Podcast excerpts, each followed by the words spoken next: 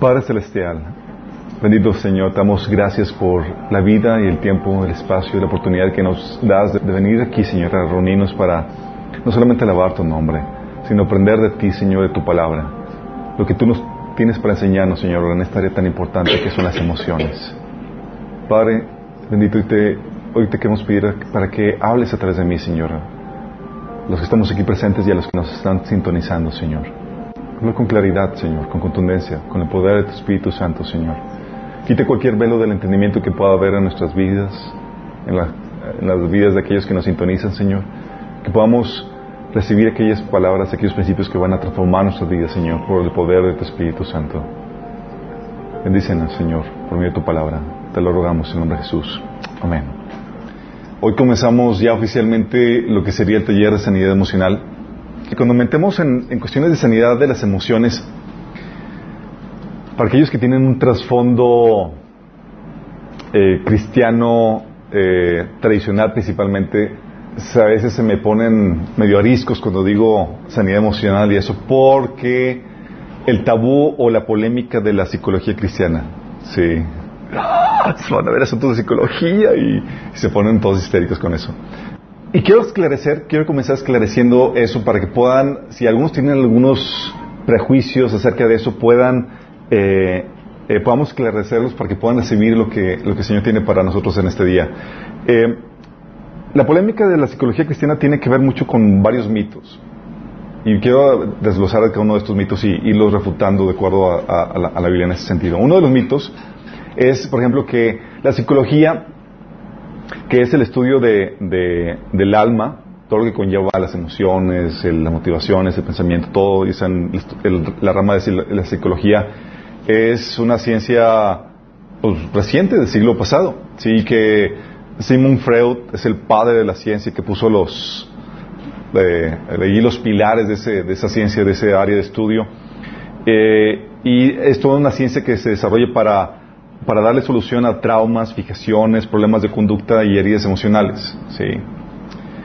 Y, cuando hablamos de, por eso cuando hablamos del tema de sanar heridas, muchos dicen psicología, ¿no? Entonces ya es algo de humanista, algo que no es de Dios, o, vamos a ver eh, autores eh, no cristianos o principios que, que, no van de acuerdo a la Biblia. Pero la verdad o la realidad del asunto es que Sigmund Freud no es el padre de la psicología.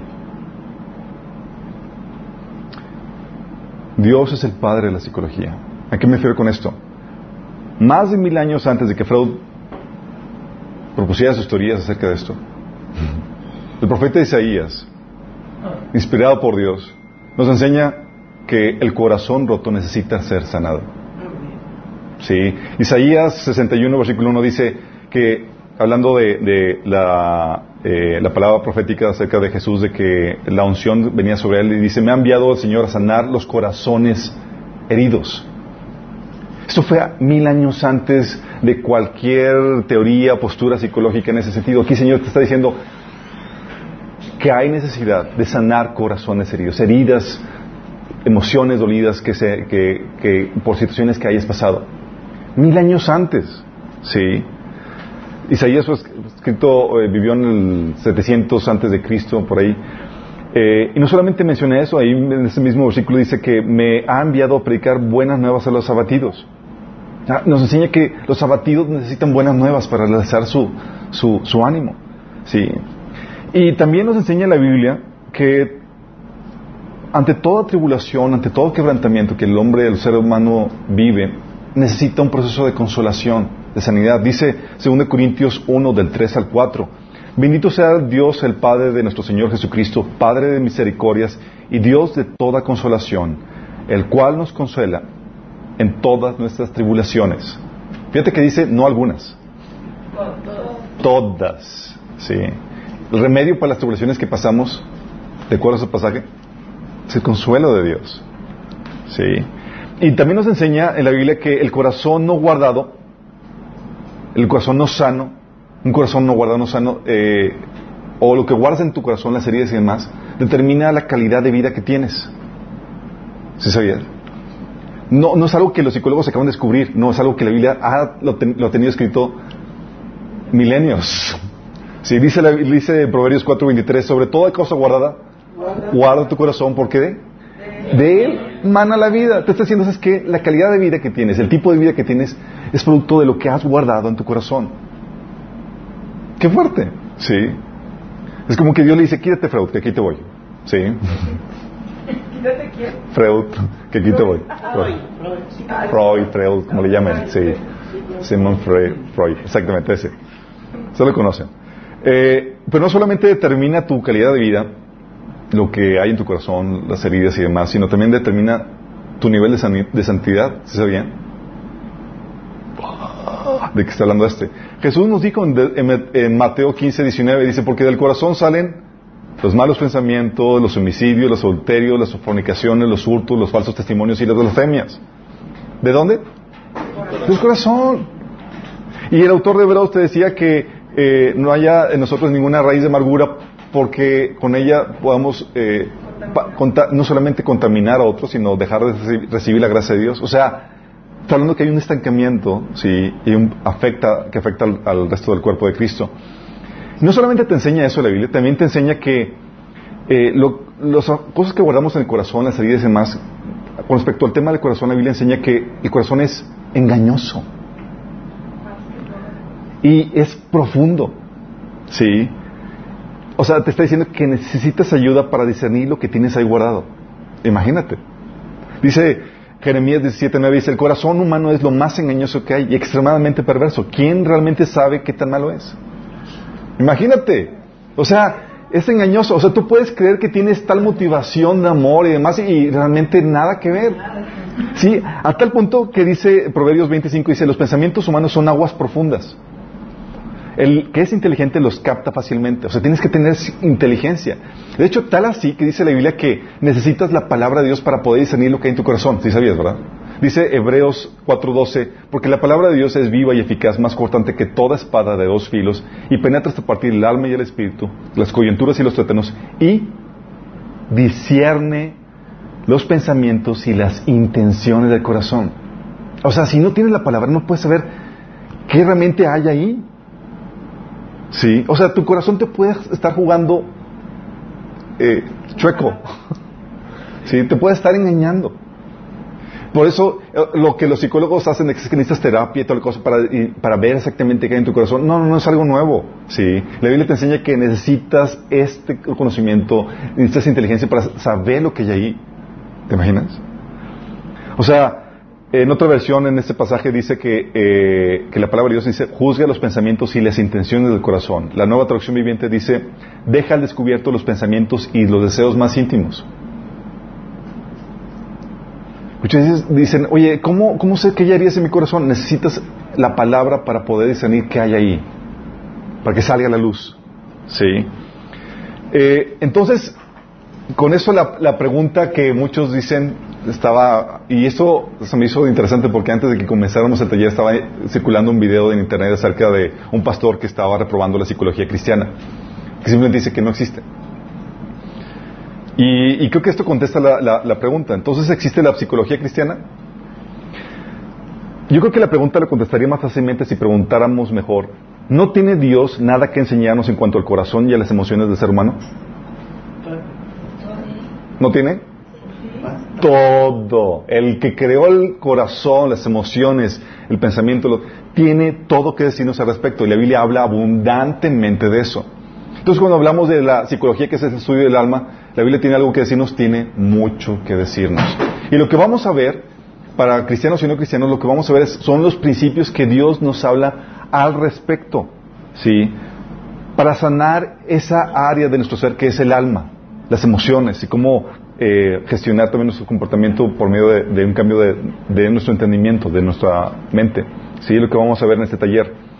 Ah, el otro mito que, circula o que hay entre los cristianos y por el cual se, se ponen medio rejegos a tomar ese tipo de material es el otro mito es el que la psicología eh, por la concepción humanista, es la solución para la conducta y el corazón del hombre.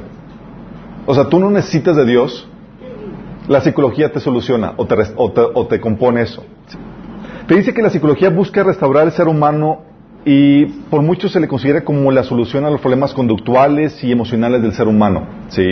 Una solución alterna que sustituye a Dios y al Evangelio. ¿Sí? Entonces cuando hablan de que la psicología cristiana es como que sabes que estás queriendo aplicar principios y demás y, relegar al Evangelio o relegar la obra de Dios. Y no, no se trata, déjame aclararte esto, no se trata de restaurar al ser humano en su naturaleza pecaminosa. No se trata de esto. ¿sí? Eh, no se trata de restaurarlo con terapias conductuales, sino se trata de llevarlo a la cruz para que nazca de nuevo. Sí, tú no puedes ponerle parches a- al- hombre, bueno, puedes ponerle solamente eso, parches al hombre con la vieja naturaleza. Para que sea efectivo esto completamente, tiene que nacer de nuevo, como dice Jesús, que si no nacieras no, no verás el reino de los cielos.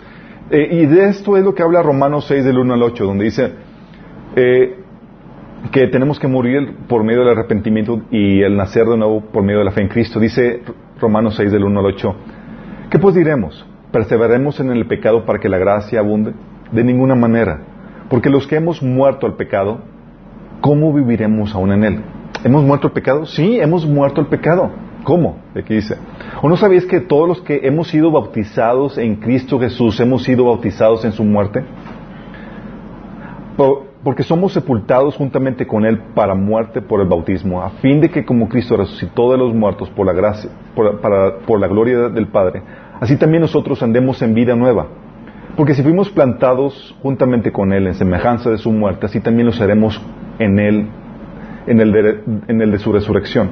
Sabiendo esto, que nuestro viejo hombre fue crucificado juntamente con Él, para que el cuerpo de pecado sea destruido, a fin de que no sirvamos más al pecado.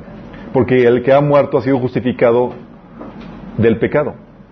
Y si morimos con Cristo, creemos que también viviremos con Él. Aquí está, hablando de, la dinámica que el cristiano tiene que, cuando pone su fe en Cristo y se arrepiente, lo que hace es que muere a esta vieja naturaleza y renace porque recibe el Espíritu Santo y el perdón de pecados, una vida nueva, para poder vivir experimentar esta vida plena que Dios tiene.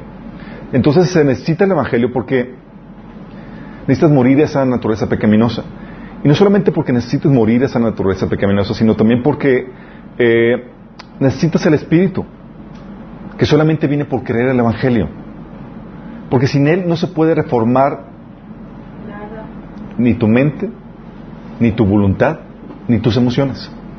¿De dónde viene eso? Romanos 8, del 5 al 7, fíjate lo que dice. De lo, te pone así, lo indispensable que es el Espíritu Santo para reformar un ser humano. Dice, los que viven conforme a la, a la naturaleza pecaminosa, que son las personas que no han nacido de nuevo, fijan la mente en los deseos de tal naturaleza. En cambio, los que viven conforme al Espíritu, fijan la mente en los deseos del Espíritu. Fíjate, te está diciendo que una mente no renovada, una mente que te lleva al, al- hoyo, es una mente que, eh, de- que tiene una persona eh, de naturaleza pecaminosa. Dice, la mentalidad, la mentalidad pecaminosa es muerte, mientras que la mentalidad que proviene del Espíritu es vida y paz. La mentalidad pecaminosa es enemiga de Dios, pues no se somete a la ley de Dios ni es capaz de hacerlo. Los que viven según la naturaleza pecaminosa no pueden agradar a Dios. Fíjate lo que pasa. Está diciendo que si no tienes el Espíritu, por más que te enseñemos a renovar los pensamientos, no va a funcionar.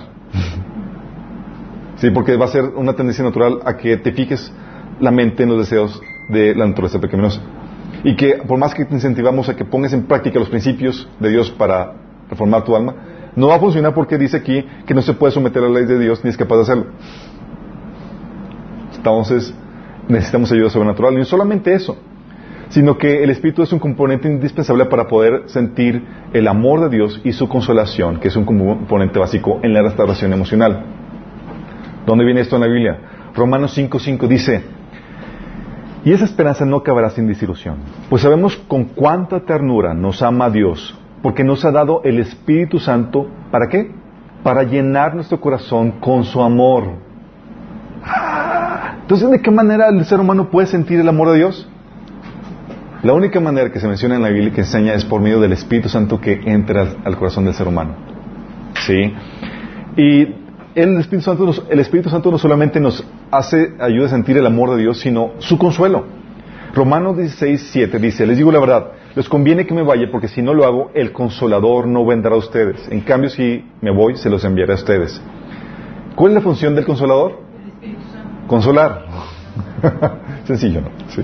Y es el Espíritu Santo. Si esta palabra, este título que tiene de, de consolador es el Espíritu Santo. Entonces el hombre, con esto déjame decirte, con esto, ¿acaso una persona no cristiana no puede experimentar un grado de, de sanidad o restauración? Sí. Puede experimentar cierto alivio aplicando los principios que Dios estableció como el perdón, el desahogo, pero nunca va a poder experimentar el completo alivio sino hasta que Dios intervenga directamente, poniendo su espíritu, haciéndolo sentir su consuelo y su amor en su corazón. ¿Vamos? El otro mito que circula o que, eh, que tenemos es que, y es muy típico en los cristianos en general, es que una vez que naces de nuevo, ya no necesitas nada de eso. ¿Sí? ¿Les ha tocado? Pues ya somos, ya naciste de nuevo, ya las cosas viejas pasaron. Dice, ¿a poco no dice 2 Corintios 5, 17? Que no dice, de modo que si alguno está en Cristo, nueva criatura es, las cosas viejas pasaron, y aquí todas son hechas nuevas.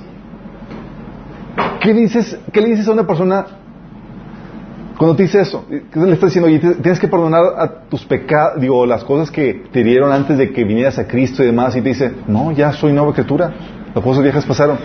Y tú, y, este, este. No, pues sí. si me hablas, yo, ¿qué le digo? Oye, eh, y a partir de ahí damos soluciones muy simplistas como que lo único que necesitas es creer en Cristo, lo único que necesitas es recibir la salvación. Sí. La realidad es que es un pasaje mal aplicado de esa forma. Está fuera de contexto. El pasaje completo se lee así, dice, de hecho el pasaje en contexto te habla de, la, de que ese, ese versículo te muestra que es la base legal para nuestra santificación. Es decir, es la base legal para que te deshagas del viejo hombre y comiences una vida nueva. No es para enseñar una transformación automática inmediata con el nuevo nacimiento. ¿Sí? Lo automático es la salvación, no la transformación. Déjame aclararte. Fíjate lo que dice el contexto. 2 Corintios 5 del 14, versículo 15 y 17 dice, sea de una forma u otra, el amor de Cristo nos controla. Ya que creemos que Cristo murió por todos, tenemos, también creemos que todos hemos muerto a nuestra vida antigua. Él murió por todos para que los que reciben la nueva vida de Cristo ya no vivan para sí mismos, más bien viva, eh, vivirán para Cristo quien murió y resucitó por ellos. Versículo 17. Por lo tanto, si alguno está en Cristo es una nueva creación, lo viejo ha pasado, ha llegado lo nuevo.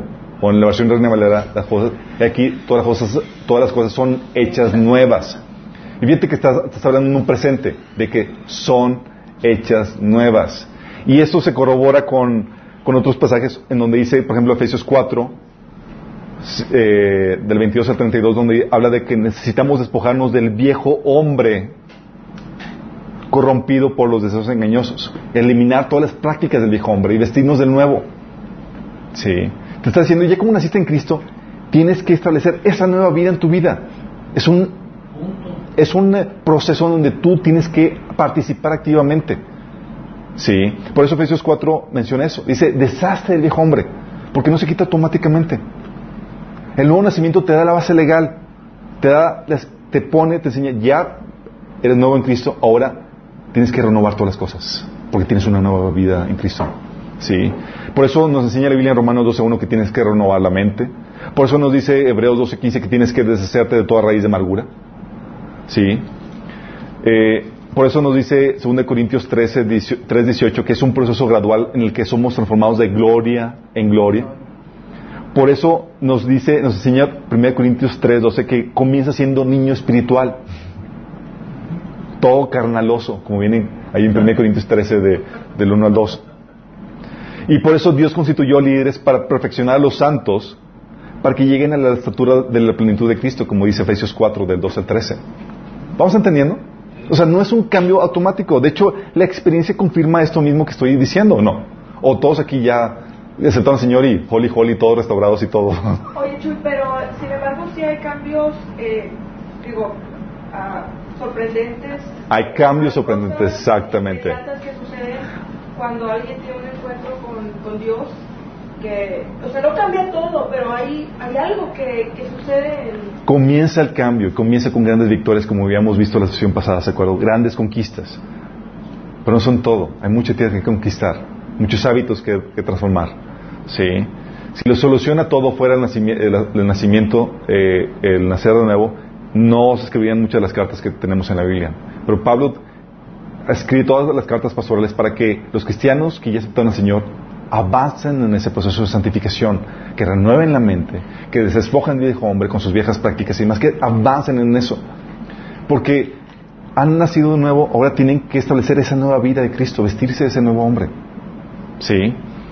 Y, y esto va más allá del mensaje del, básico del Evangelio. Implica todo el conocimiento del consejo de Dios, como dice eh, Hechos 20, 27. De hecho, según Pedro 1 del 13 4 menciona, dice, su divino poder, al darnos el conocimiento de aquel que nos llamó por, su propia gloria y excelencia, nos ha concedido todas las cosas que necesitamos para vivir como Dios manda. Fíjate, está diciendo que no hay excusa para que no vivas como Dios manda. En la Biblia, en el conocimiento que la Biblia nos da, nos da todos los recursos que necesitamos para vivir como Dios manda. Así que Dios nos ha entregado sus preciosas y magníficas promesas para que ustedes, luego de escapar de la corrupción que hay en el mundo debido a los malos deseos, lleguen a tener parte en la naturaleza divina. Y todas esas promesas y todos, todos esos recursos que vienen a la Biblia es lo que vamos a estar viendo para aplicarlo en nuestra vida, para que podamos vivir como Dios manda en el área emocional. ¿Sí? Otro mito es que no necesitamos andar escarbando nuestras vidas antes de Cristo para solucionar problemas presentes. Sí momentos que me han dicho, así como, ¿qué es que Alberto? ¿Tú quieres que escarbemos en nuestras vidas? déjame, o sea, el argumento te dicen que no necesitamos andar buscando en nuestras vidas antes de Cristo cosas que tenemos que tengamos que resolver para solucionar asuntos en la vida presente. Pero déjame decirte la realidad de esto. Tenemos que identificar, la Biblia nos enseña lo que está mal en nuestras vidas. No importa cuándo haya surgido. Antes de nuestra vida de Cristo o después de nuestra vida en Cristo. Tenemos que identificar lo que está mal y destruirlo. ¿Sí? Muchos de los malos hábitos que destruyen tu vida, ¿cuándo se adquirieron? ¿Antes o después de Cristo? La mayoría son antes de Cristo. La mentalidad mundana que hay que renovar, ¿cuándo se adquirió? ¿Antes o después de Cristo? Antes. Oye, las raíces de amargura que, eh, que Dios nos ordena quitar, ¿son por episodios dolorosos antes o después de Cristo? No, pues, pero también hay cosas que te pasan después que no puedes manejar. Antes y después. Por eso no importa si es antes o después. Si hay algo que está mal en nuestra vida, que se hizo antes de, que llegáramos a Cristo, hay que sacarlo. Hay muchas cosas que se meten en nuestro corazón, en nuestra mente, en nuestra alma, que, es producto de antes de nuestra vida en Cristo. Y el argumento, sí, y el argumento de que, ah, es que no, no debemos escarbar nuestra vida pasada antes de Cristo, no es válido por eso. Porque tú estás trabajando con muchas cosas que acarreaste o que tuviste en tu vida antes de Cristo. Sí. El otro mito es que el proceso de sanidad que enseñamos, lo que se enseña, no es bíblico. Sí, que son puras teorías psicológicas, psicológicas y producto de todos esos autores humanistas. Eh, la realidad es que el proceso de sanidad que, que enseñamos es lo que enseña la Biblia no vas a encontrarte aquí ningún principio que la Biblia no respalda. ¿Sale? Principios que vemos como el de, bienvenidos, como el de, oye, derramar tu corazón delante de Dios, viene en la Biblia. Principio como el de quitar la amargura por medio del perdón, viene en la Biblia. El principio de renovar tu mente por medio de la consolación que Dios da, viene en la Biblia. El principio de dar gracias a Dios por esa cosa que te dio, Viene en la Biblia. Sí. De hecho, vas a encontrar y vamos a ver que esos principios Jesús mismo los aplicó. Vas a encontrarte, vamos a ver algunos pasajes que te hace asombrado y que, oh, Jesús hizo esto. Sí. Vas a encontrarte, oye, ¿por cuál, ¿cuál, fue el secreto de Jesús para poder sobrellevar todas las fregaderas y todas las cosas dolorosas que vivió? Y vas a encontrar, eh, hizo esto. Sí. Y cuando, van a, cuando lo veamos van a decir, yo siempre lo he leído, pero no me he dado cuenta de eso. Típico, ¿no? De hecho, lo aplicó Jesús, lo aplicó David y lo aplicaron otros personajes de la Biblia. El otro mito, y el último mito, es que eh, no puede ser que Dios estaba dando el taller en, una, en, una, en un grupo y me dice una hermana, bien, sincera, como dice, es que no puede ser que Dios te revele a ti esto, así como que, como que vino la revelación eh, a ti solamente a Chuy y algo que tan importante y, y, que estuvo escondido todos estos siglos, sí. Entonces eso, eso lo invalida. Algo eh, o sea, ¿por qué algo tan importante y por qué te lo revela hasta ahora y por qué a ti? Déjame aclararte esto. La realidad es que ha estado revelado en la Biblia todo este tiempo. Sí, no es algo nuevo. Muchos cristianos, iglesias, pastores lo han aplicado y lo aplican en muchas ministraciones. Sí. Hay publicaciones de libros que anuncian uno o varios de los principios que, que vamos a estar viendo. Lo que hago aquí simplemente estructuro e identifico claramente los principios y los botones que hay que presionar, porque muchas veces sanamos y exactamente no, sabemos qué hicimos. Y cuando ya sabes qué botones presionar, ya lo aplicas cuando lo necesitas y donde, donde sea. Ya no tienes que esperar al próximo retiro de sanidad para, para recibir tu, tu liberación o la próxima administración con el pastor. Ya sabes qué hacer y cómo aplicarlo en tu vida ahí donde estás. ¿Sí? Vamos a ver esa dinámica. Pero mucha gente no está consciente qué es lo que qué exactamente se hizo yo te lo voy a identificar con claridad. Y esto, todos estos mitos y todas estas eh, excusas o, argumentos en oposición a este tema tienen mucho que ver porque el tema es muy, muy importante. Es muy importante y, obviamente temas de este tipo no está de más que tengan oposición. Eh, pues el enemigo no sabe lo importante que es esto y sabe que y no quiere que tú aprendas esto. ¿Por qué es tan importante? Porque ese tema, el asunto de las heridas emocionales son, eh, son las causantes de que muchas vidas sean destruidas. No solamente vidas, relaciones, matrimonios, eh, familias rotas y demás.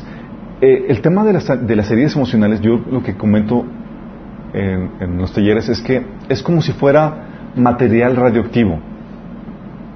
El material radioactivo sí sabes que necesita ciertos aparatos para detectar cuando hay alguna área contaminada, ¿sí? Porque no se ve, no huele, no nada. Así son las heridas.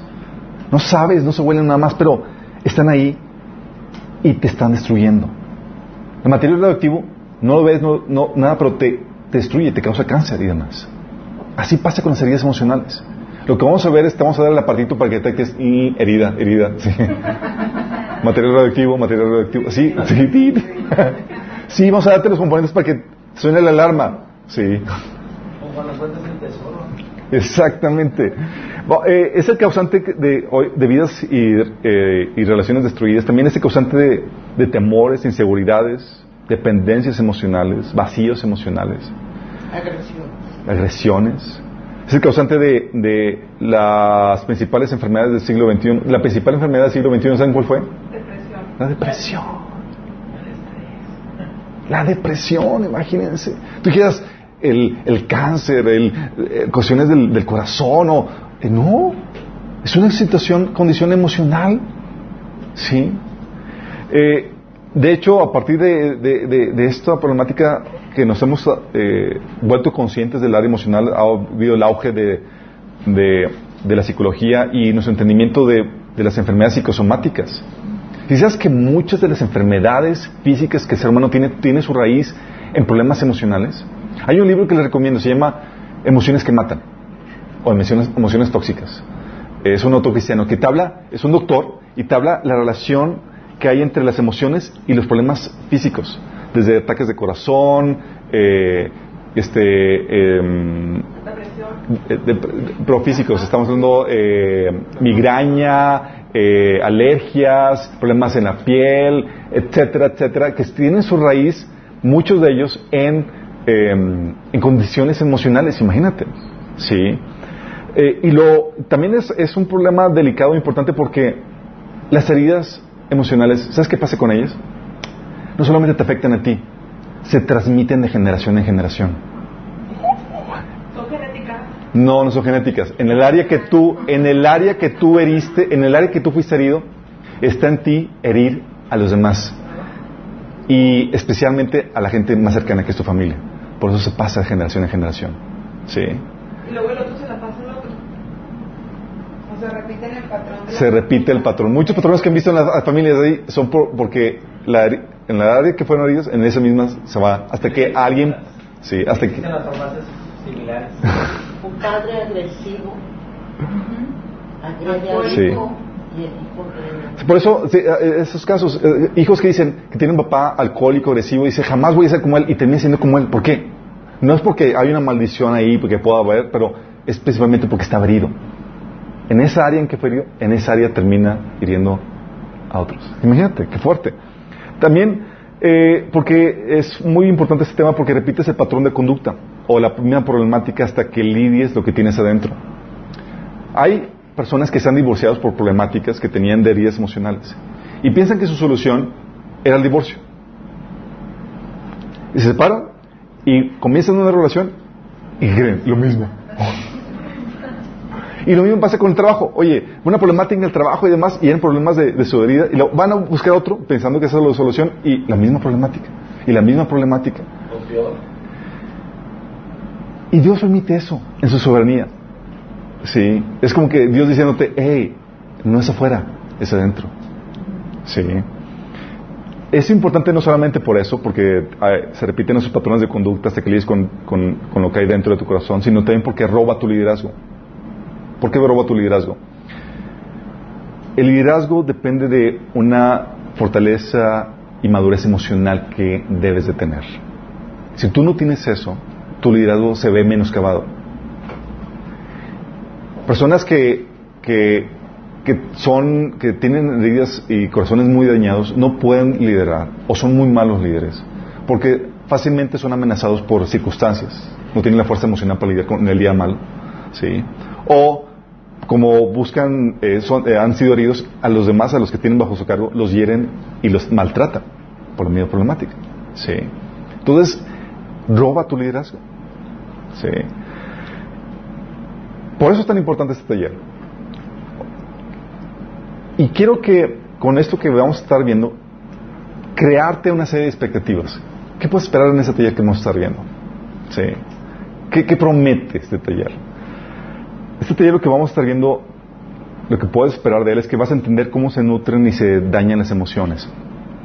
Sí, vas a entender el mecanismo de eso. Vas a aprender cómo sanar dolores y los traumas del pasado. Vas a aprender lo que Dios dice como, al respecto, cómo sanarlo. Vas a aprender cómo mantenerte sano en el día a día, porque no se trata solamente de, ah, las experiencias traumáticas, no. En el día a día, muchos de nosotros vivimos circunstancias donde, oye, diario te, te, maltratan o te humillan o su- sufres situaciones emocionales y tú debes saber cómo pelear en esa área. Sí, porque una de las cosas que el enemigo va a querer hacer para destruirte es en el área emocional.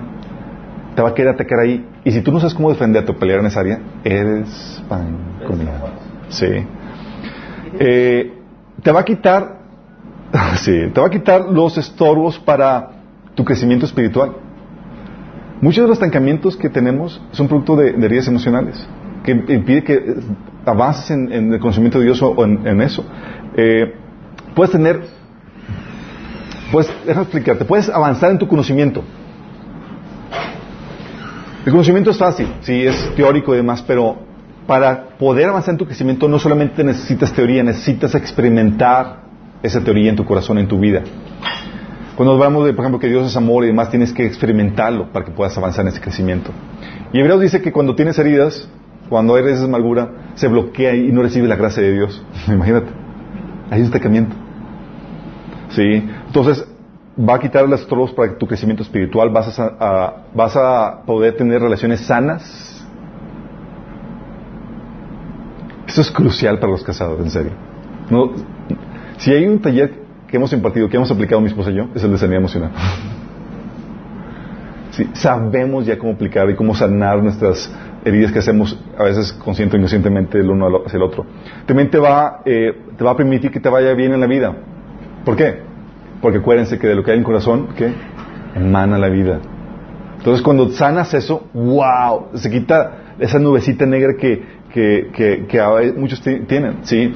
Hay un ejemplo que, que hablamos, eh, que ponemos, la de unos niños traviesos que le untaron a su abuelito que estaba dormido, que estaba dormido en la mecedora de su cuarto, ese queso apestoso, en el bigote.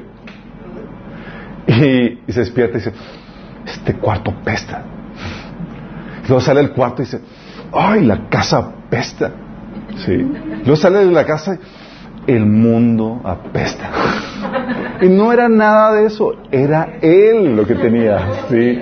Y así somos, así es. Cuando sanas y quitas eso, quitas aquello que apeste, quitas que tenga, veas y transmita la vida de forma eh, equivocada. ¿sí? Entonces va a permitir que te vaya bien.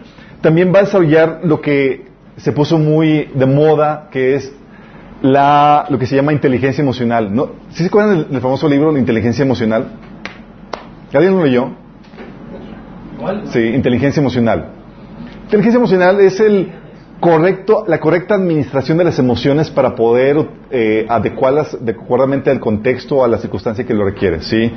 Eh, no explotar con la gente, la diplomacia, el liderazgo, todo eso. Bueno, ¿qué crees que aprendes al momento de aprender a manejar tus emociones?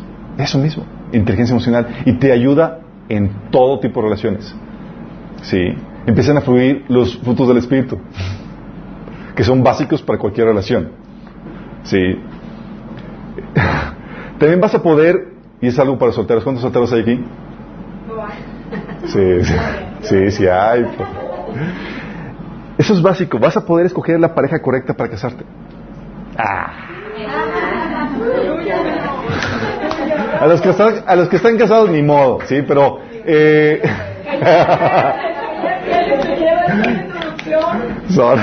ya les surge. Sí, eh, ¿Por qué creo que les va a ayudar a escoger la pareja correcta? Porque cuando tienes heridas, tú buscas a personas que encajan con tus heridas. Sí. O sea, tienes, por ejemplo, estás herido en el área de, de la, de la, del, del amor, o sea, de que, oye, no, no recibiste amor, o, o en el área donde te maltrataban, te humillaban. Oye, ves al tipazo a un, a un prospecto que te, que te exalte, ver tus valores y demás, y lo rechazas. Y dices que no siento nada por él, sí, aunque es el tipazo. Pero uno que te humilla y demás, encajas. Es en serio. Dices, no es mala vibra, son es para asustarse, es en serio, es para asustarse. Y terminas con un patán, ¿sí? Y es, y- rásquenle a, sus papás, a ustedes, o demás, y dicen, ¿por qué terminé con él? Y resulta que, en la mayoría de los casos, oye, el, el tipo, el, el tipo sí que, que con el que están casados y demás, refleja muchas veces al, a la mala imagen que tenían de su papá, ¿sí? Y así vamos a, vamos a ver esos ejemplos. Entonces, cuando sanas, tienes la capacidad para escoger a la pareja correcta. ¿Sí? Porque las, las heridas ya no están ahí interfiriendo para que escojas mal. Por eso cuando decimos, oye, el taller de, solteros y más para noviazgo eso, primero sana tu corazón. Una vez sano, ya puedes escoger con mayor facilidad. Mientras, no. También te va a ayudar el taller a alcanzar independencia emocional. Independencia emocional, sí. Porque les ha pasado, no sé si yo fui el único, o usted, digo, seguramente a muchos otros más eh, les ha tocado, de que están en una relación y esa relación era su todo. Y se, hasta, hasta lloraban ahí cuando no se daba y tal la cosa, y caían en depresión y todo eso. Bueno, yo he pasado eso. Porque muchas veces aprendemos a, o buscamos en personas suplir nuestras necesidades emocionales, y lo correcto no es eso, sino que aprendamos a suplirlas y hallar nuestra plenitud en Dios. Pero eso solamente se logra conseguir cuando tienes un corazón sano. Sí. Y cuando tienes tu plenitud en Dios, ya nada te desestabiliza. Sí te duele y demás, pero sabes cómo sanarlo y sales adelante. Ya no te hunde. Sí. Alcanzas lo que se llama independencia emocional, una fortaleza emocional que te ayuda a atravesar cualquier tipo de circunstancia adversa. También lo que puedes esperar en este taller es, puede ser que sanes físicamente. Hermano. Y sin que ore por ti. Fíjate. Sin poner manos. También la sin poner manos. Puede hacer. ¿Saben? Les había dicho, muchas enfermedades físicas son producto de cuestiones psicosomáticas, de, cuestiones emocionales. Mi esposa puede darles ejemplo de eso. Sí, varios casos que, hemos tenido de, primera mano. Pero ella, por ejemplo, ella tenía problemas de piel muy graves. Sí, de piel, ronchas y demás. Y, y eh, ella tomó el taller y su proceso de sanidad con respecto a varias relaciones que tenía ahí abiertas que no había solucionado eh, esa situación, termina y se le quitan los problemas de la piel. ¿Dónde caíste? Sí. Sanó, sí, va más allá que el perdón. No, la fórmula para sanar va más allá que el perdón, y es algo que tienen que entender en ese sentido. Ah, hay personas que sanan de artritis, del corazón, migraña, asma, problemas de piel, etcétera. Sí, así de fuerte cuando sanan sus emociones. ¿No dice de la gota. Lo que no va a hacer este taller por ti, ¿qué, qué no va a hacer el taller por ti? Sí. Todo eso suena muy maravilloso, ¿verdad? Ah, ya, así que, ya, ya.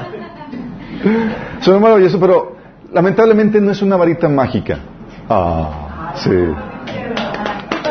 Ya, ya me voy. Ya me voy.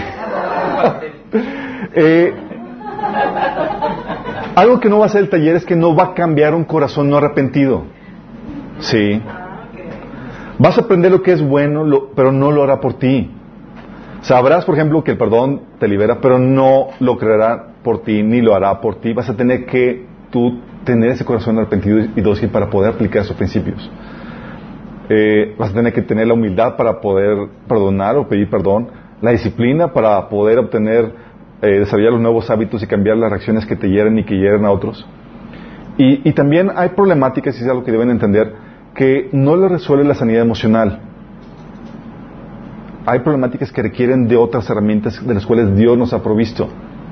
Hay problemáticas que no son asuntos emocionales, sino son asuntos simplemente de falta de renovación de la mente. Por- Problemas de actitud, sí, de una mente no renovada.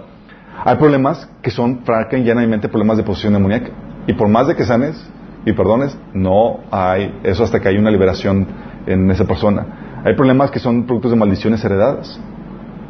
Y hay problemas que son producto de una, una voluntad no dominada, malos hábitos desarrollados, o un mal liderazgo, o falta de conocimiento. Si no, no podemos decir que esta es la panacea para todo, no, y por eso necesitamos avanzar en nuestro conocimiento de- del Señor con, otros, con, nuestro- con otras temáticas. Entonces, ¿qué onda con este, con el propósito de este, de este taller? El propósito de este taller, muchos dicen, ah, sí, que Dios sane, va más allá de tu sanidad. Sí. El propósito del taller es, franca y llanamente, ayudarte a que cumplas tu propósito. Sí es para que sanes, pero no es para ti, sino por causa de los demás, por causa de Dios. El propósito es que glorifiques a Dios haciendo las obras que Dios preparó de antemano para ti. Que saques tu potencial y cumplas el propósito de Dios que Dios puso para tu vida, dejando tu contribución ahorita. No es para que vivas una vida cómoda, sino una vida responsable. Es para que puedas alcanzar y recibir todas las recompensas que fueron preparadas para ti.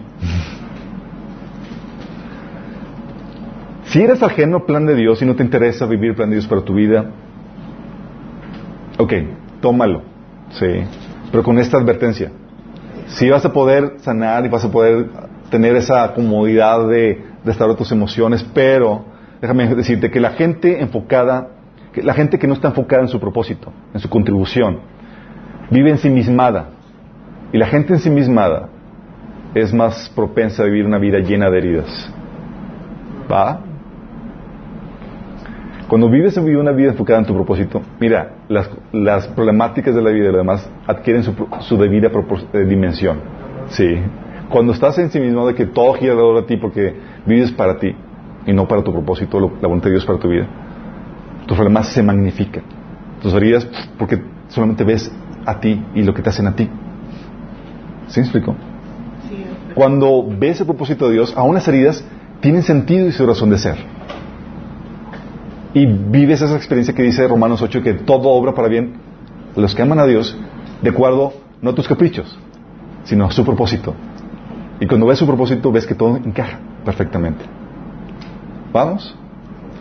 Entonces, ese es uno de los propósitos.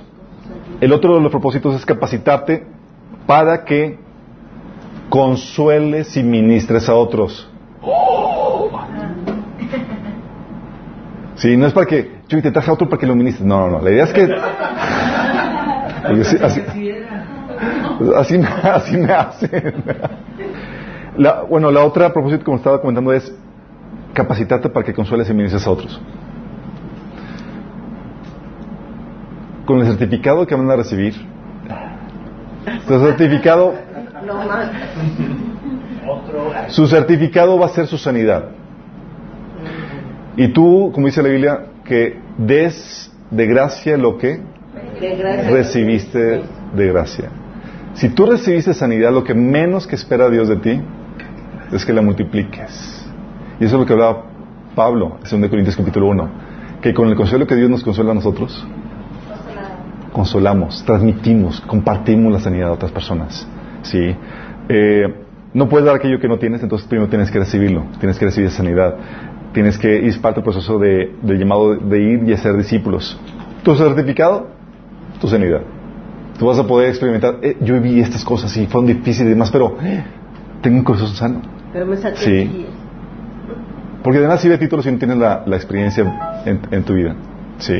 Eh, y es lo mismo, y es, por- es con la misma autoridad con la cual yo puedo compartirles esto. Vivido situaciones muy problemáticas, terribles y demás, te puedo decir, funciona, es real. Yo lo estoy experimentando, he vivido el proceso de sanidad en mi vida. Y las promesas y los recursos que Dios nos da son reales. Sí. Ah, este taller va a tener una eh, tiene una base bíblica, pero no, se no será propiamente un estudio bíblico. Vamos a, ver muy- a ver muchos pasajes. Eh, eh, no vamos a ver todo el respaldo bíblico de todo lo que implica, porque si no sería muy exhaustivo y tenemos que verlo en unas cuantas sesiones. ¿sí? No podemos alargarlos alargarnos como de escatología, que eran, que, cuando vimos, podemos 19 sesiones. Sí, vamos a, verla en menos de la mitad de, de ese periodo. Eh, sin embargo, asumimos que estás leyendo la Biblia y por tu cuenta y que estás teniendo, teniendo, teniendo tus tiempos con Dios. Asumimos eso, que es para ser un elemento básico. Y conforme vayas leyendo tu Biblia vas a darte cuenta y vas a encontrar ahí que mucho de lo que estamos viendo aquí está ahí, ya, sí. Entonces estamos asumiendo exactamente todo. Sí, exactamente. Ah, eh, eh, mucha gente me pregunta, oye, si son temas así emocionales, ¿por qué? O me preguntan, oye, ¿por qué meter la Biblia en todo esto? ¿Por qué meter a Dios en, en todo esto? Y a veces me van a decir, duh, pero no, soy más polite y...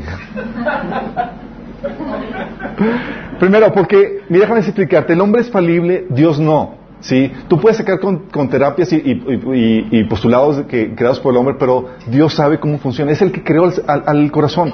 ¿sí? Muchas veces he, invitado gente eh, y gente no cristiana ha tomado el, taller y aún sin convertirse, por aplicar los principios, tienen una, eh, una restauración o un, eh, una cierta sanidad en su, en su vida. ¿sí? Eh, aplica un pasaje que después les platico ya que terminamos el, video, pero, eh, pero puedes aplicar esto sin ser tal cual cristiano. ¿sí? No vas a recibir la magnitud de sanidad y restauración que podrías tener, porque eso solamente está recibido por el Espíritu Santo. Pero cuando invito y aplico los principios bíblicos, es lo más fidedigno que hay, porque Dios es el que creó el corazón y el ser humano, y Él sabe cómo funciona y lo que requiere para su sanidad. Y hay personas que, que nos han dicho, dicen, no, yo estoy yendo a otro, taller, a otro grupo, porque ahorita han abundado muchos grupos, ¿no? De, de sanidad, de que hay unos que se llaman consolaciones y otros de que sal- sal- saludan con, el, con cuatro dedos y demás, y, cosas que se están dando. Y, y nada que tenga que ver con, y no son cosas que están basadas en la Biblia, sí tocan algún que otro principio, pero no tal cual como lo enseña la Biblia. Y esa es la problemática. Tú puedes tener algunos principios de la, de la que Dios enseña mezclado con filosofía humana y no va a ser tan efectivo como lo que enseña la Biblia. Dios sabe la receta que requiere el corazón humano. Sí. Entonces te dices, oye, yo voy a tal grupo o, tal- o, o, o ¿cuál me recomiendas que vaya? A tal grupo, tal, eh, es secular y demás, o a este. Yo, ve a este. Tu creador sabe lo que necesita tu corazón. ¿Sí? Eh, y aparte, metemos a Dios no solamente porque sabe qué onda con eso, sino también porque eh, funciona como psicólogo de cabecera. Como vamos a ver, Dios en tu relación personal con Él es el componente esencial para que la sanidad surta efecto en la persona. Y, si- y Dios en tu relación con Él se convierte en tu psicólogo de cabecera. Y es genial porque no cobra. Y está cuando lo necesitas. Exactamente. Y te garantiza trabajo. Y te garantiza el trabajo. Sí. Y no solamente eso, sino que eh, utilizamos a, eh, esto, a Dios en esto y sus principios porque eh, eh, vas a ver que el utiliza, vas a ver que un componente de la sanidad es, es que se hace por medio de la oración. Sí. Eh, y es el que es Dios el que realiza la restauración, la consolación en el corazón cuando aplica sus principios. Es Él, no el ser humano. Cada vez que llega una persona para que ministremos y la encaminemos en ese proceso, a veces es en donde digo, no sé qué decirle, no sé qué, qué consolación darle. Hay problemáticas o- casos o cosas que viven las, las personas que dices, ni qué decirle. O sea, no, no tengo ningún, no se me ocurre ningún consuelo de parte de Dios para darle. Pero de repente Dios viene, te da inspiración y te da un consuelo que termina dando gracias por esa fregadera que vivió. Y dices, ¿cómo sucedió eso? Dices, solamente Dios hace ese milagro. Para que tú des gracia por aquello que te dio y te fregó la vida. Solamente un milagro de Dios puede hacerlo. Por todas las cosas. Sí.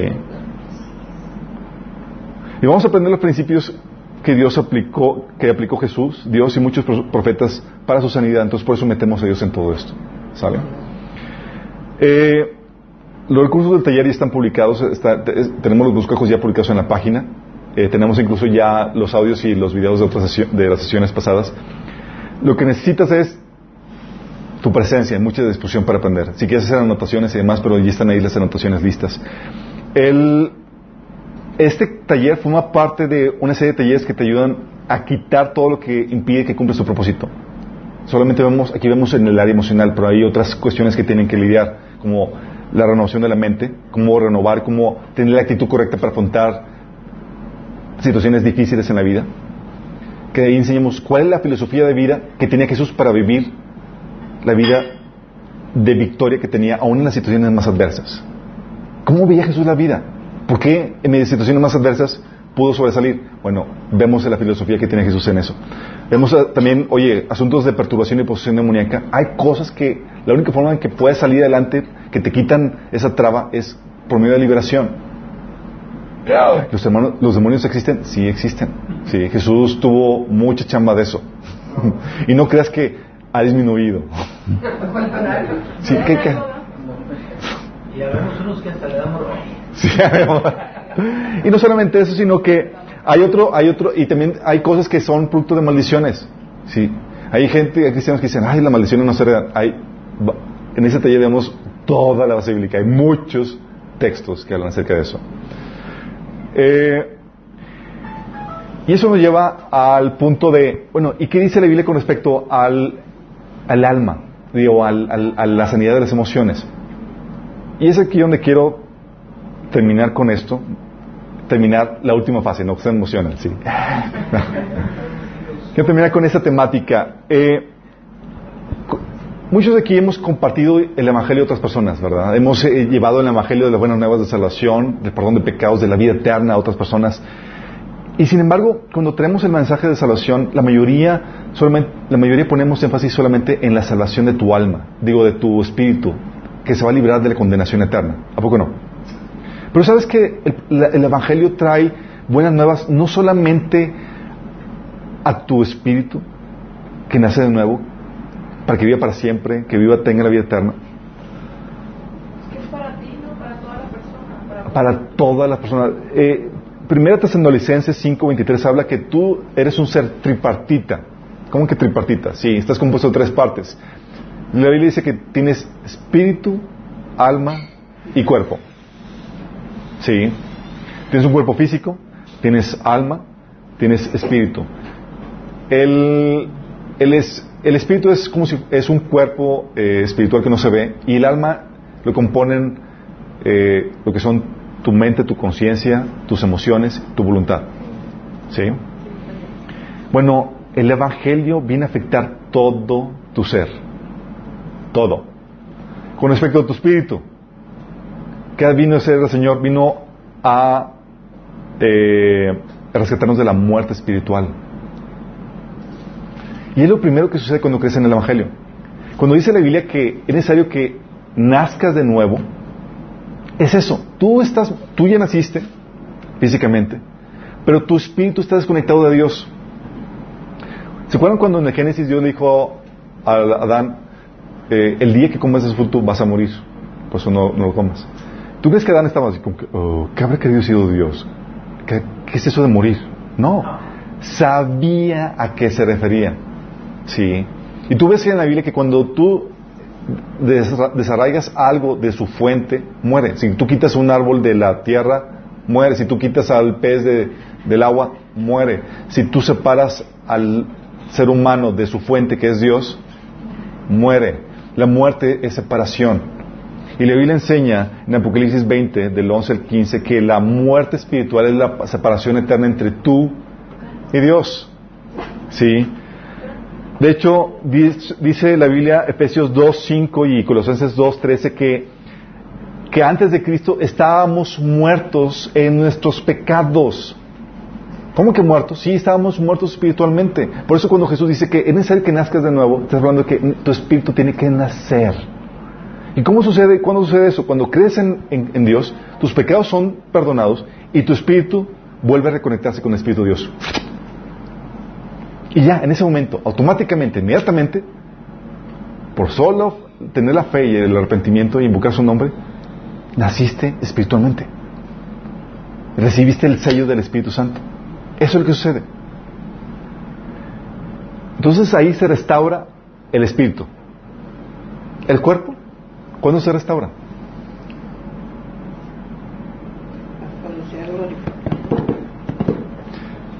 Deberían de saberlo porque vimos varias sesiones acerca de nuestros cuerpos glorificados, chicos. sí. El nuestro cuerpo también viene a traer viene a recibir una transformación por parte del Evangelio. El Evangelio te promete que eh, nuestros cuerpos van a servir una sanidad, una sanidad sobrenatural. Dice la Biblia que eh, Cristo cargó nuestras enfermedades y soportó nuestros dolores. Gracias a sus, heridas fuimos sanados. ¿Sí? Isaías 53, 4 y 5. Ah, ¿Qué es lo que promete Dios con respecto a tu cuerpo? Con respecto a tu cuerpo, Él promete que te va a resucitar en un cuerpo glorificado que no va a morir. ¿Te imaginas un cuerpo muerto? Digo, un cuerpo nuevo e inmortal. Esa es la buena nueva del Evangelio. Eh, Jesús lo promete, dice Juan 6:40. Pues la voluntad de mi Padre es que todo el que vea, todos los que vean a su Hijo y crean en Él tengan vida eterna. Y fíjate que aquí lo clara, dice, cuando hablamos de vida eterna, mucha gente dice, ah, es una vida espiritual eterna en el cielo. No, está hablando de una vida con todo lo que conlleva la vida, que es no solamente una vida espiritual, sino una vida física. De lo que dice, pues la voluntad de mi Padre es que todos los que vean a su Hijo y crean en Él tengan vida eterna y yo los resucite en el día final. Y resucitar está hablando de que levantarte en un cuerpo. ¿Sí? Por eso dice es Juan 6:44, pues nadie puede venir a mí a menos que me lo traiga el Padre que me envió y yo lo resucitaré en el día final. Y te lo repite. Romanos 8, 11 habla acerca de esto. Dice, pues si el espíritu de aquel que resucitó a Jesús entre los muertos habita en vosotros, el mismo que resucitó, que resucitó a Cristo Jesús entre los muertos también dará vida a vuestros cuerpos mortales por medio de su espíritu que habita en vosotros. Entonces estaba diciendo que si el espíritu de Dios está en ti, va a dar vida a tus cuerpos mortales. ¿Cuándo? En el día de la resurrección, cuando Jesús venga por nosotros. Dice 1 Corintios 15:21 que así que ya ven, tal como la muerte entró en el mundo por medio de un hombre, ahora la resurrección de los muertos ha comenzado por medio de otro hombre.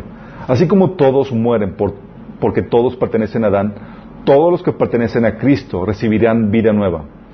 Pero esta resurrección tiene un orden. Cristo fue resucitado como el primero de la cosecha. Luego todos los que pertenecen a Cristo serán resucitados cuando Él regrese. Es genial esto. ¿Se imagina que yo venga con ustedes y te prometa, que vas a ser rico si me sigues. Entonces que vas a ser millonario, vas a comprarte los carros y las casas y lo que quieras. Y te, doy aquí la ponencia de que sí, sígueme y trato de persuadir y salgo de aquí y me voy en, a pie a mi casa porque no tengo ni siquiera carro. ¿Me creías? Al camión. Ni para el camión. ¿Me creerías? No. Jesús te promete que si lo sigues te va a resucitar. Y Él tiene con qué pagarlo porque lo demostró en sí mismo. Que dice, si me sigues te voy a dar vida y te voy a resucitar. ¿Y, qué tienes para...? Yo te lo voy a demostrar. Yo tengo con qué. Sí. Dice 1 Corintios 15 del 51 al 55, entonces cuando nuestros cuerpos mortales hayan sido transformados en cuerpos que nunca morirán, se cumplirá la siguiente escritura. La muerte es devorada en victoria. Oh muerte, ¿dónde está tu victoria? Oh muerte, ¿dónde está tu hijón?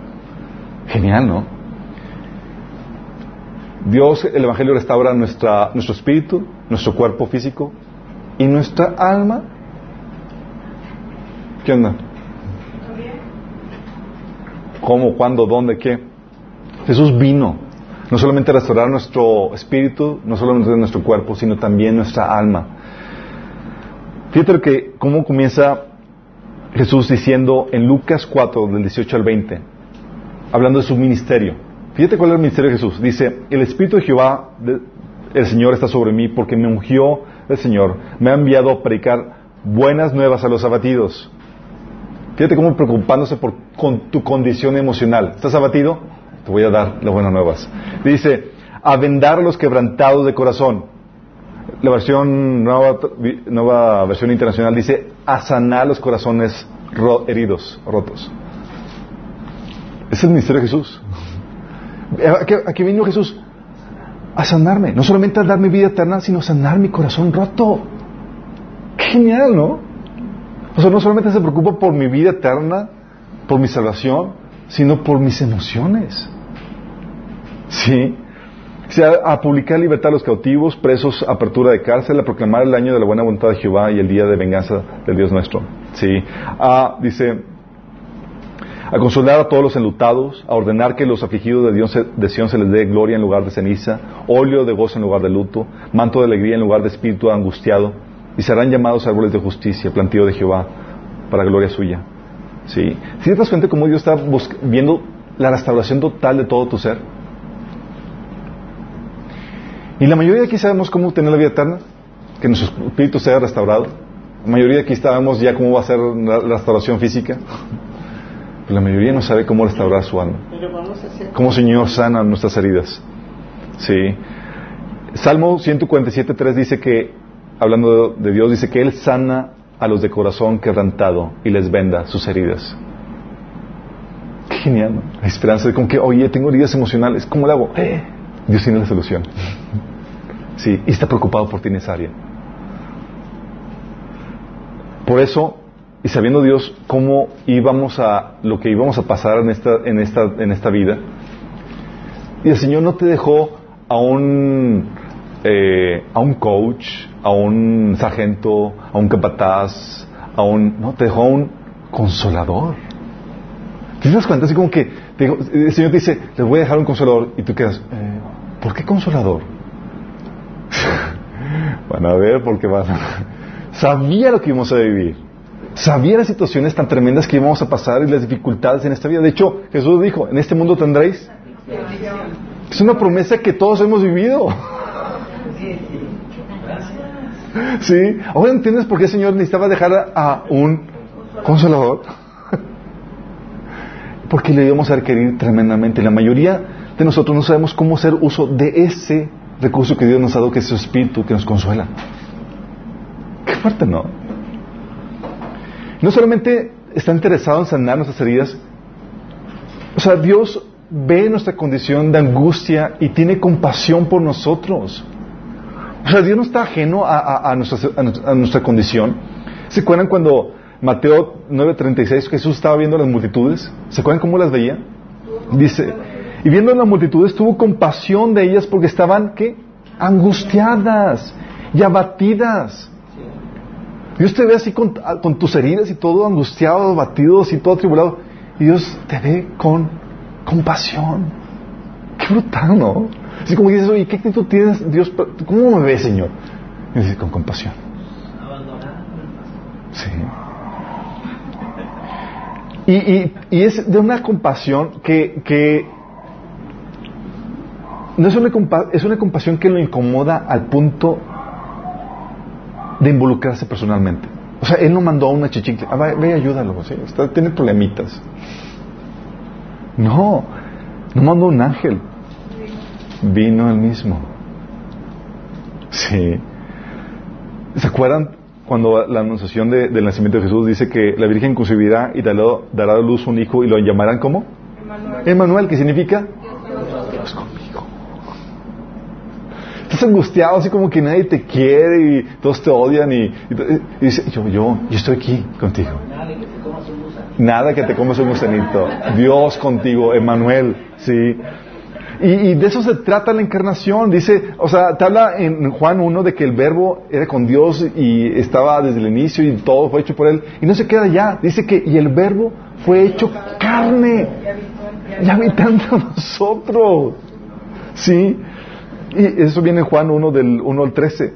Eh, por eso, en Filipenses 2, del 5 al 8, habla de, de esta actitud que tuvo Cristo. Motivado por su amor, viendo al ser humano abatido, afligido, problemado. Dios no se quedó en el trono de que, ah, déjame ayudarles a ir, mandarles, es, deja, voy yo.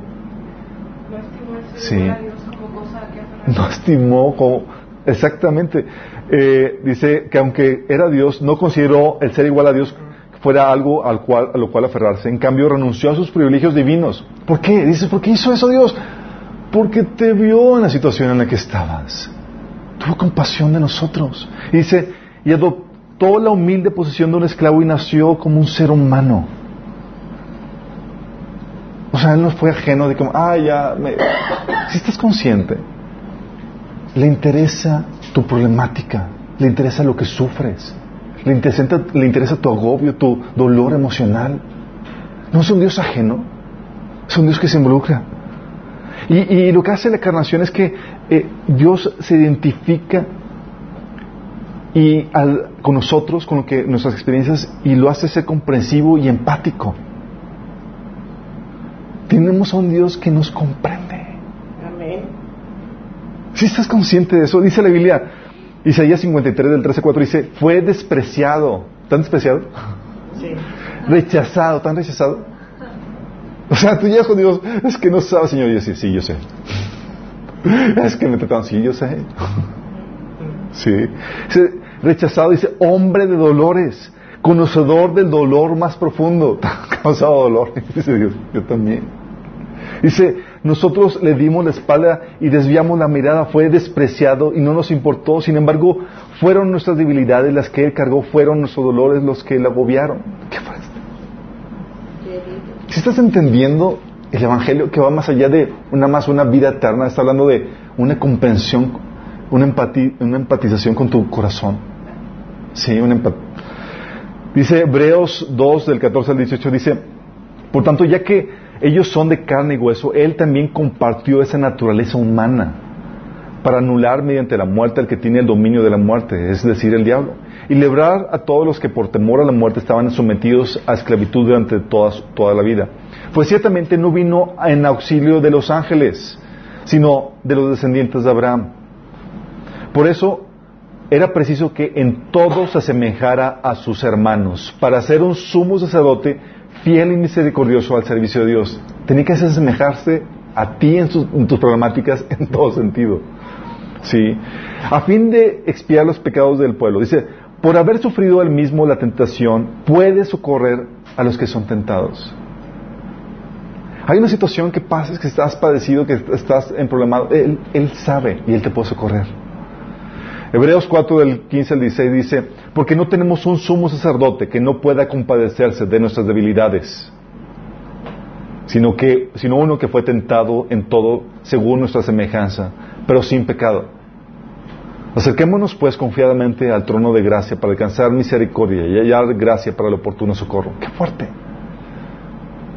Esta es la base de la sanidad emocional, que podamos acercarnos a un Dios que nos comprende y en esa compasión, esa comprensión puede darnos el consuelo que necesitamos.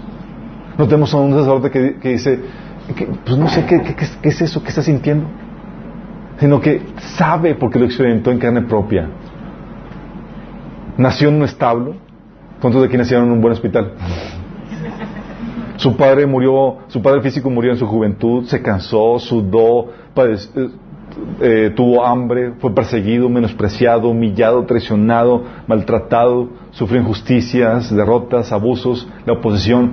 Y aún se dice que fue abusado sexualmente en el sentido que fue crucificado desnudo. Dicen que en esos tiempos no los ponían ni nada, era exhibición total, humillación total. Imagínate. Luego pensamos que Dios no puede consolarnos, que Dios no puede empatizar con nosotros. Si hay alguien que te comprende, que sabe lo que pasa, que puede identificarse con tu dolor, es Él. Y nos da su amor, su consolación, un futuro y esperanza para sacarnos del bache. Jeremías 29:11, ya lo conocen, porque yo sé muy bien los planes que tengo para con ustedes, afirma el Señor, planes de Bien. bien y no de calamidad, a fin de darles un futuro y una esperanza. Pero muchas veces nos agobiamos y estamos tristes porque decimos que nadie sea, nadie desea mi bien, no le importa a nadie. Dice Dios, yo sí. Yo tengo buenos planes para ti. Juan 3.16 ya lo conocemos. ¿Cuántas veces no lo hemos recitado de memoria? Y a veces estamos ahí solos, ahí como que nadie me quiere. Y el Señor dice, oye, de tal manera amé, que he dado a mi hijo. Sí. Romanos 5.5 dice que, pero sabemos con cuánta ternura nos ama Dios. Imagínate, su- suena, fuerte como, lo describe Pablo. Dice, con- sabemos con cuánta ternura nos ama Dios porque nos ha dado el Espíritu Santo para llenar nuestro corazón con su amor. Genial, ¿no? O sea, Él sabe que no solamente necesitamos una vida eterna, no solamente necesitamos una restauración física, que necesitamos una restauración emocional y que para eso necesitamos sentirnos amados. ¿Tú tienes idea de que alguien te ame? Que alguien llene ese vacío emocional. Solamente Él, por medio de su Espíritu, puede hacerlo. Y con esa restauración emocional. Por eso dice Jesús, cuando se estaba despidiendo de sus discípulos en Juan 16, 7, dice, les digo la verdad, les conviene que me vaya. ¿Por qué? Dice, porque si no lo hago, el consolador no vendrá a ustedes. Los discípulos estaban así como que, pero Señor, te tenemos aquí. Sí, pero el consolador te va a hacer sentir el amor de Dios dentro. Sí. Y donde quieras y como quieras. Juan 14 del 15 al 17 dice, si ustedes me aman, obedecerán mis mandamientos, y yo le pediré al Padre, y Él les dará otro consolador para que los acompañe siempre. El Espíritu de verdad, a quien el mundo no puede aceptar porque no, no lo ve ni lo conoce. Pero ustedes sí lo conocen porque vive con ustedes y estará en ustedes. Qué genial, ¿no? Saber que tenemos al Consolador viviendo dentro de nosotros y la mayoría vivimos en problemados por esa falta de consuelo cuando Dios ya nos dio el recurso. ¿Estás entendiendo? Vamos a ver cómo destapar el recurso que Dios nos ha dado para que podamos tener el consuelo que necesitamos en toda tribulación. Y solamente lo da el Espíritu Santo. Por eso dice en 2 Corintios 1 del, eh, del, 1 del 3 al 7, toda la alabanza sea para Dios el Padre de nuestro Señor Jesucristo, Dios es nuestro Padre misericordioso y fuente de todo consuelo. Dice, Él nos consuela en todas nuestras dificultades. ¿Pasas dificultades? Requieres consolación. Ah, Señor, esta dificultad no requiere de ti. No, lo requieres. Sí. Él nos consuela en todas nuestras dificultades para que nosotros podamos consolar a otros. Cuando otros pasen por las dificultades, podremos ofrecerles el mismo consuelo que Dios nos ha dado a nosotros. Pues cuanto más sufrimos por Cristo, tanto más Dios nos colmará de su consuelo por medio de Cristo. Más sufres, más consuelo. La solución. Aun cuando estamos abrumados por dificultades, es para el consuelo y la salvación de ustedes. Pues cuando nosotros somos consolados, ciertamente los cons- consolaremos a ustedes. Entonces podrán soportar con paciencia los mismos sufrimientos que nosotros. Tenemos la plena confianza de que al participar us- ustedes de nuestros sufrimientos, también tendrán parte del consuelo que Dios nos da. Qué fuerte. Vamos entendiendo eh, esto que Dios está haciendo. Si te das cuenta que el Evangelio es algo completo, es un paquete completo. Por eso entiendes que con esta perspectiva, con esta restauración emocional que Pablo estaba experimentando, inspirado por el Espíritu, escribe esto en Romanos 8, del 28 al 39. Fíjate todo lo que dice. Y todo eso tiene que ver con cuestión emocional. Dice, y sabemos que Dios hace que todas las cosas cooperen para el bien de los que lo aman y son llamados según el propósito que Él tiene para ellos. Pues Dios conoció a los suyos de antemano y los eligió para que llegaran a ser como su Hijo, a fin de que su Hijo fuera el Hijo mayor de, muchos hermanos. Después de haberles elegido, Dios los llamó para que se acercaran a Él y una vez que los llamó, los puso en relación correcta con Él y luego de ponerlos en relación correcta con Él, les dio su gloria. Luego fíjate que dice. ¿Qué puedo decir acerca de cosas tan maravillosas como esta? Y fíjate lo que dice. Si Dios no se guardó ni a su propio Hijo, sino que lo entregó por todos nosotros, ¿no nos dará también todo lo que demás? ¿Quién se atreve a acusarnos a nosotros, a quien Dios ha elegido para sí? Nadie. Porque Dios mismo nos puso en relación correcta con Él. Entonces, ¿quién nos condenará? Nadie. Porque Cristo Jesús murió por nosotros y resucitó por nosotros. Y está sentado en lugar de honor a la derecha de Dios e intercede por nosotros. ¿Acaso hay algo que pueda separarnos del amor de Cristo? ¿Será que Él ya no nos ama si tenemos problemas o aflicciones, si somos perseguidos o pasamos hambre o estamos en la miseria o en peligro o bajo amenaza de muerte? Como dice las Escrituras, por tu causa nos matan cada día, nos tratan como ovejas en el matadero. Claro que no. A pesar de todas estas cosas, nuestra victoria es absoluta por medio de Cristo, quien nos amó. Y estoy convencido de que ni nada podrá jamás separarnos del amor de Dios. Ni la muerte, ni la vida, ni los ángeles, ni los demonios, ni nuestros temores de hoy, ni nuestras preocupaciones de mañana, ni siquiera los poderes del infierno pueden separarnos del amor de Dios. Ni ningún poder en las alturas ni en las profundidades. De hecho, nada en la creación podrá jamás separarnos del amor de Dios que está revelado en Cristo Jesús, Señor nuestro. Si te das cuenta que llega y dices, esto está, este tipo parecía inven- invencible. En la situación más compleja, más difícil, más... ¿Te das cuenta de lo que está diciendo? Tribulaciones, angustias, peligros, hambre, escasez. Dice, soy más que victorioso. ¿Qué te lleva a tener esta actitud? ¿Tú lo veías así, lúcer, así decaído y demás? Nada. ¿Por qué? Porque está experimentando la plenitud emocional de Dios. Dice, nada puede separarme del amor que tengo con Cristo. Sí. La problemática es que muchas veces cuando pasas dificultades o problemáticas, ¿sabes qué pasa? Tú no ves el amor de Dios ahí. Dices, ah, aquí Dios no me amó. Eso sí obró para mi mal. ¿Dices por qué pasa eso? Porque tú no, tienes el no recibes el consuelo de Dios. Y te quejas. En vez de decir, soy más que victorioso. Porque cuando la gente dice, ah, aquí sí me fue mal, estás, estás diciendo, ¿sabes qué? Aquí, aquí me salí del amor de Dios. aquí no obró para mi bien. Sí. Por- ¿Has escuchado el cántico de el, amor de Dios es más, que dice más arriba, es más alto que entonces que no puedo estar arriba de él, más ancho que, o no, en el taller vas a entender vas a entender nuevas dimensiones de ese cántico. Pero hay circunstancias o situaciones donde tú requieres un consuelo particular. Sí, donde tú requieres que Dios te diga cómo te está amando en esa situ- situación adversa o desagradable. Señor, ¿cómo me estás amando? ¿Por qué estás permitiendo esto en mi vida? Sí. Y cuando comprendes el amor de Dios, te trae ese consuelo que dice, ah, hijo, te estoy amando de esta manera en esa situación. Sí. Porque cuando dice la Biblia que todo va para bien es todo. Pero muchas veces no lo vemos. ¿O poco no? Y lo sufrimos. Y andamos con la pity party. ¿Saben qué me refiero con pity party? La pieza de autocompasión. Ah. Es que yo. Es que. En vez, y cuando llega el consuelo, cuando llega la sanidad, cuando llega la restauración, ves el amor de Dios en esa área, en esa situación, y terminas dando gracias por eso mismo. Dices, oh, gracias Señor. Eso es lo que hace el consuelo. ¿Sí? De hecho, tú sabes, algo que vamos a estar viendo en las siguientes sesiones, que tú sabes que un sello de, de sanidad en el corazón del hombre es cuando das gracias por aquello que te hirió. Así es.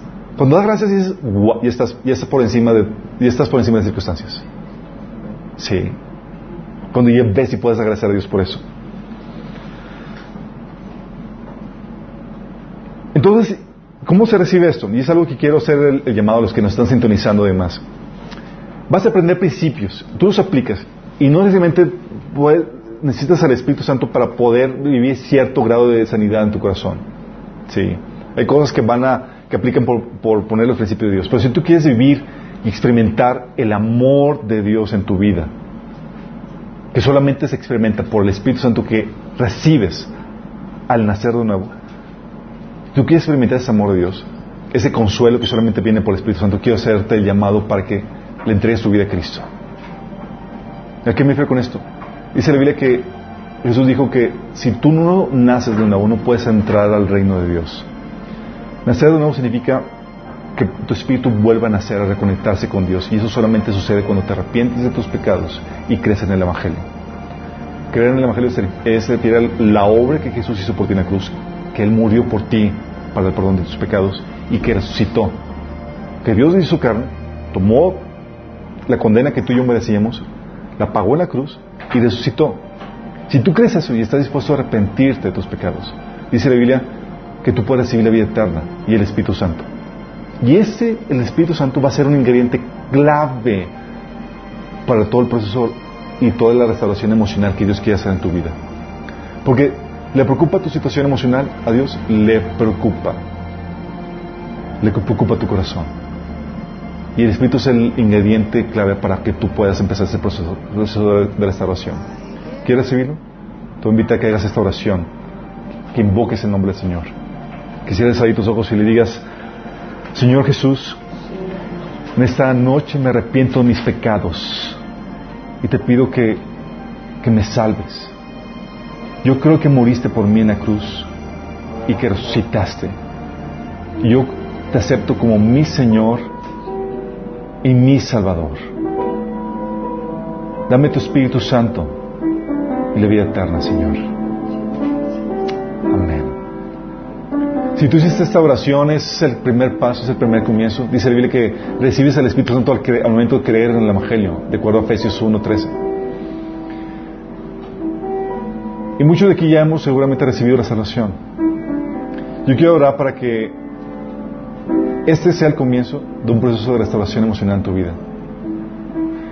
La promesa de Dios de que Él vino a dar vida y vida en abundancia, que esa vida abundante, que no depende de las circunstancias, sino de una plenitud interna, a pesar de las circunstancias. Que esa promesa tú la puedas vivir y experimentar por medio de este proceso de restauración que Dios quiere iniciar en tu vida. ¿Me permites orar por ti? Padre Celestial, Señor, damos gracias porque hemos podido ver, Señor, que no solamente te preocupas por, por nuestra vida eterna, por nuestro espíritu, no solamente te preocupas por nuestro cuerpo, sino también por nuestra alma, nuestras emociones, el cómo nos sentimos, Señor. Padre, mi oración es que todos estos hermanos que estamos aquí reunidos, Señor, y aquellos que nos sintonizan, Padre, que, que puedan experimentar esta plenitud, esta sanidad, esta restauración que tú nos ofreces en Cristo. Señor, que al aplicar los principios de nuestra vida podamos recibir ese consuelo, esta restauración. Y que esa sanidad, Señor, la podamos multiplicar, llevando este consuelo a más gente. Ayúdanos, Señor, te lo rogamos. En nombre de Jesús. Amén.